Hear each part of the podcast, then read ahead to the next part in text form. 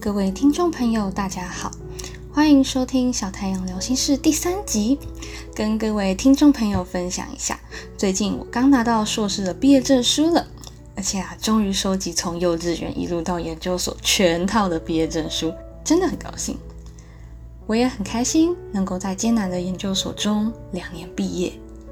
两年对于很多研究生来说，可能是再也正常不过了，但以社工所来说，平均是三到四年，加上我们所规定要实习五百二十个小时，很多人因此错过了写论文的黄金时间。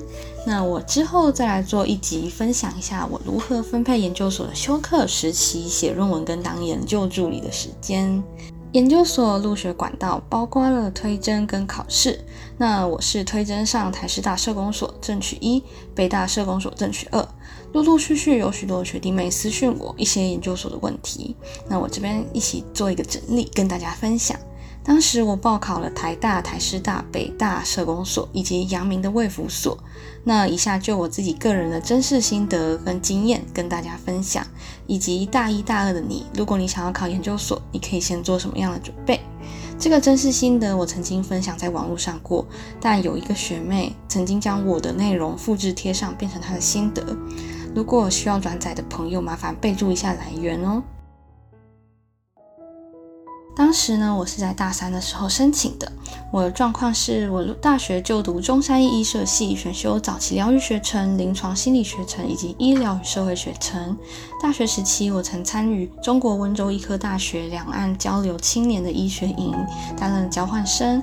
那在大一的时候，我曾经去澳洲布里斯本的 Shafton International College 留学。那大学时期，我实习都在医院，研究的旨趣主要在医疗跟儿童的议题。尤其是儿童癌症，然后像临终关怀啊、安宁医疗，有兴趣的领域都是医疗与跨专业合作、家庭支持以及家庭的复原力，并有团体等等，以及家族治疗。那在班上我的班排大约是六到八，班上有五十个人，大概是十到十五趴左右。但系排跟班排部分呢，就自己挑自己比较有优势的列出来。而我的班排是比较有优势的，但是跟许多学霸相比，我相信我的成绩相当不突出。建议各位想要考研究所的学弟妹可以做一个研究计划。当时我也有投稿科技部大专生研究计划，以家庭复原力对癌症病患病情的影响作为这个主题。如果没有要投稿大专生研究计划的同学，也可以自己撰写一份给大学的教授看。我当时准备推荐的研究计划是家庭支持系统与青少年骨癌病患的生活品质。虽然最后我的毕业论文不是这个题目，不过也有部分的相关性。我的毕业论文呢是研究社群媒体与癌症的相关研究。接下来我们来聊聊申请研究所之前你可以做什么样的准备。大家都说机会是留给准备好的人，先准备好才能随时抓住机会。建议大家可以思考几个点。一、确定自己是不是要就读研究所；二、撰写大专生研究计划，系上研讨会的论文发表；三、认真撰写大二社会研究法、大三方案设计，它可能会变成你备审的作品；四、参与系上或校内的交换计划、工作坊、教育部的各项计划，可以增加你的活动经验；五。多接触不同类型的志工服务，以了解自己的兴趣。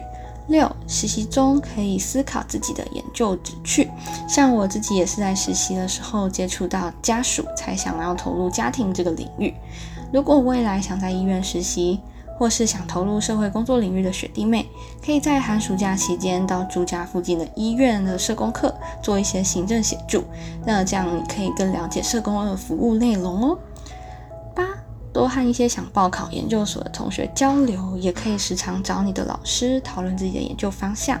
九、阅读与自己兴趣相关的书籍、论文啊、文献、其他人的研究等等，也可以上网找相关的影片观看。像我啊，就会收看一些医疗相关的节目，跟癌症家庭的心路历程分享等等，这可以帮助自己更了解你的研究对象。十。与社会上相关领域的人交流，例如说一些直接服务场域的社工师，还有一些计划主持人，还有一些名人等等。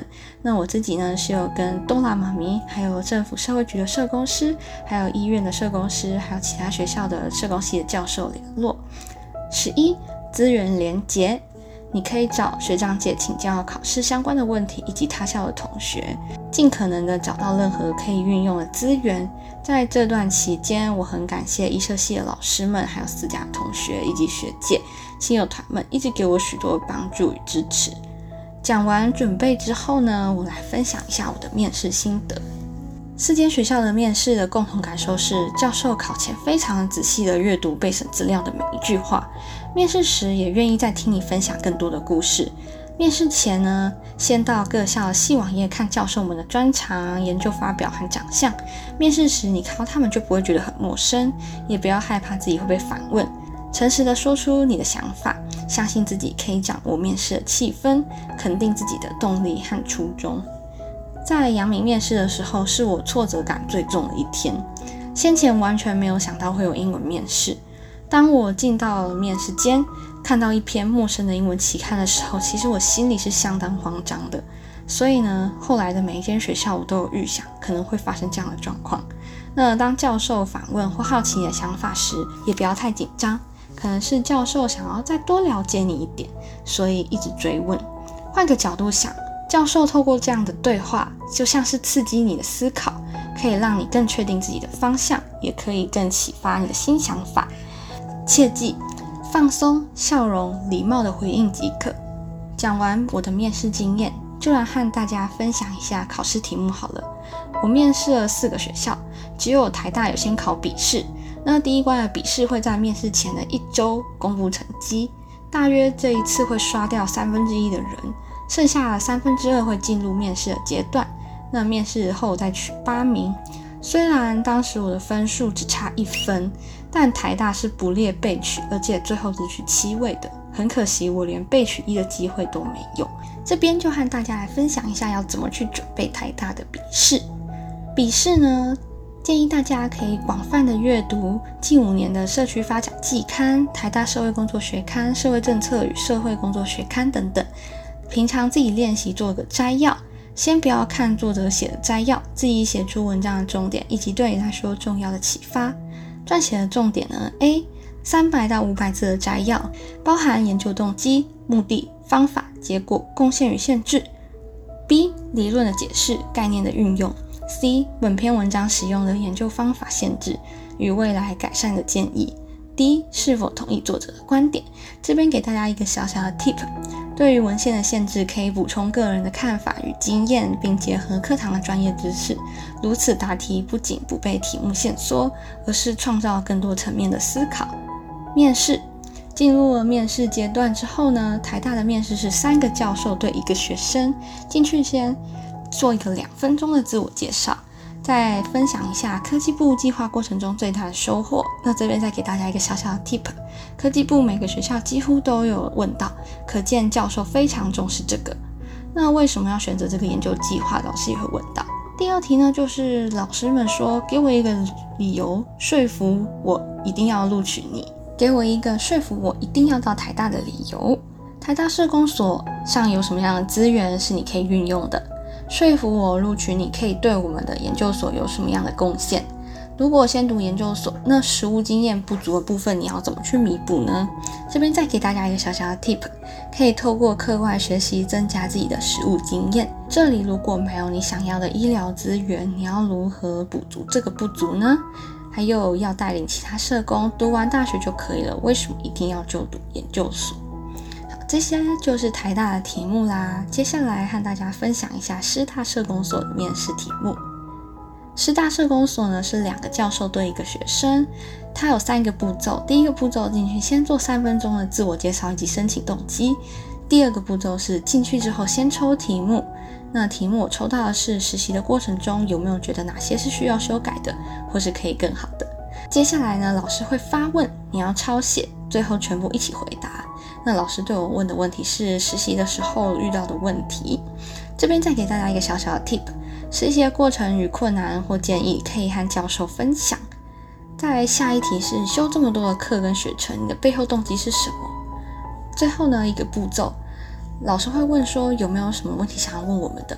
好，遇到这个问题的时候呢，请记得你一定要问出一个有建设性的问题，也尽量要伸出问题去问教授。那当时呢，我是问了海外交换的部分，因为师大非常鼓励学生进行海外交流，所以我也分享了我自己在大学的时候有当交换生的经验。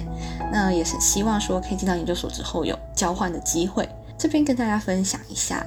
就是因为新冠肺炎疫情的影响，所以我在研究所的期间是没有办法到海外去做交换的。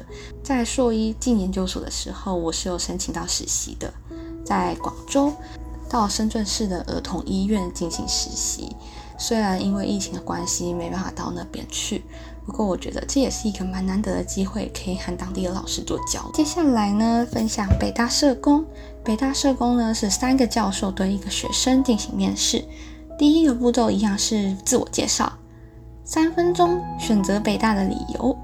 接下来呢，研究计划跟科技部计划的过程。对于我们学校的教学方针有没有什么样的想法？我们这边的专业有跟你的兴趣相契合吗？这边再给大家一个 tip，事先了解各校的教授专长领域，这个是很重要的。那北大的教授还要问到说，你的知识系统是什么？你未来想要做什么？你为什么觉得你自己做得到？你有没有想要问的问题？这题真的是每一个学校都会问诶。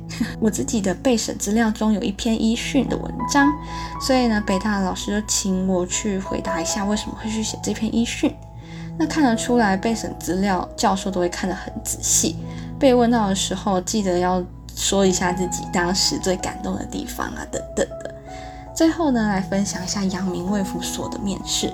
它一样是三个教授对一个学生，不过阳明卫福所的位置是离教授最远的。它是在一个非常大的桌子上面面试。那这个桌子是有好几个小桌子组成的。进去一样是三分钟的自我介绍。接下来他问到说科技部计划中我遇到了困难。第三个是选读这里的理由。那这一题呢，也是每个学校几乎必问的。再来问到你未来想要做什么，这里可以给你什么样的帮助？教授对我的研究计划很有兴趣，希望我多说一点这个部分。那阳明卫福所有个很可怕的地方，就是英文文章的阅读。那事先完全没有想到会有这个部分，所以如果有要去阳明卫福所的学弟妹，可以准备一下英文文章的阅读。他会给你一篇英文文章，请你做英翻中。英文部分呢，只有阳明有。所以，如果担心临场反应不好的话，可以事先阅读英文的期刊，再分享一些可能会考的题目给大家。一、社工所，你要考的学校里面的老师有哪些老师的研究领域和你的兴趣是比较相关的，可以去了解一下。第二，看你毕业几年了，那这几年你主要在做什么？为什么想要继续考研究所呢？第三题，你觉得你自己相较其他大学生的优劣势是什么？第四题，你给你自己现在的准备状态一个分数，一到十分是几分呢？五，你要如何展现你自己的积极？六，非本科系的学生，你觉得你相较本科系的学生优劣势是什么呢？七，是给非本科系的同学们的。由于你是非本科系的同学，所以你的修课时间可能会比本科系的同学长。你要如何补足自己的不足呢？同时也要兼顾大学部的课程，你要如何去平衡呢？八研究所的课业繁重，你可以说一下你的课程规划吗？讲到这里，最后我想告诉学弟妹，准备研究所推甄得失心不要太重。如果不小心失利了，再加把劲，准备考试就好。考试上榜几率其实也不低哦。记得你要感谢一下辛苦的自己，努力后的果实是最甜美的。也要适时的向身边的人请求协助。千万不要闭门造车，相信当你遇到困难时，会有许多人向你伸出援手的。准备研究所的期间很苦，但是很短。这段期间呢，就沉淀下来，留给自己，好好与自己对话，倾听内心，了解自己为什么想要考研究所。这样不仅可以让自己更有方向，对于面试的时候呢，也可以让教授更了解你。很多学弟妹跟家教的同学呢，也会找我帮忙模拟面试。如果有需要的朋友，欢迎私讯我哦。今天的小太阳聊心事就到这里喽，期待下次与大家再相见。如果你有想要听什么样的议题，也欢迎在下面留言跟我说哦。那我们今天就到这里喽，大家拜拜。